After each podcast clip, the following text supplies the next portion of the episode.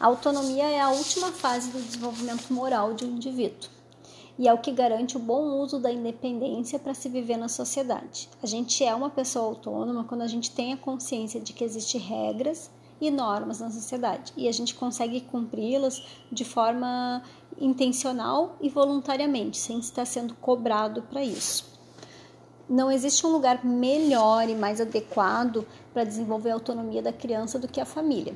Os pais, uh, os pais podem estabelecer possibilidades físicas e cognitivas para que a criança ir desenvolvendo essa autonomia, né? Podemos começar com pequenas atividades diárias, onde vão se repetir com frequência, para assim ir fixando, né, essas responsabilidades no dia a dia da criança. E segue algumas dicas então. Uma criança de dois ou três anos, ela já pode tranquilamente tirar a roupa sozinha e colocar a roupa no cesto de roupas sujas, por exemplo. A gente pode ensinar a criança a guardar o sapato no lugar adequado, assim como os brinquedos. E essa ação de guardar os brinquedos, guardar o sapatinho, ela tem que ser repetida mais de uma vez para que a criança consiga ter uma compreensão do que ela está fazendo. A gente pode ter uma lista de tarefas, com pequenas tarefas diárias para a criança desenvolver. Uh, por exemplo, a gente pode deixar a criança responsável por cuidar se o animalzinho de estimação tem água, tem comidinha.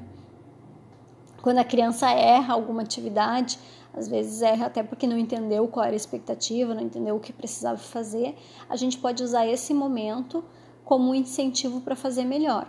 Afinal de contas, errando, a gente vai aprendendo. O erro é uma via da aprendizagem. Uh, quando a gente fala em autonomia da criança, a gente também não pode pensar que a gente, para tornar a criança autônoma, a gente tem que deixar ela sozinha, sem nenhuma assessoria. Não. Eu digo sempre que a criança precisa ser autônoma, mas de uma forma assistida onde os pais, o adulto que, que acompanha, vai fazendo a mediação das aprendizagens, a mediação das, das atividades que são desenvolvidas, né?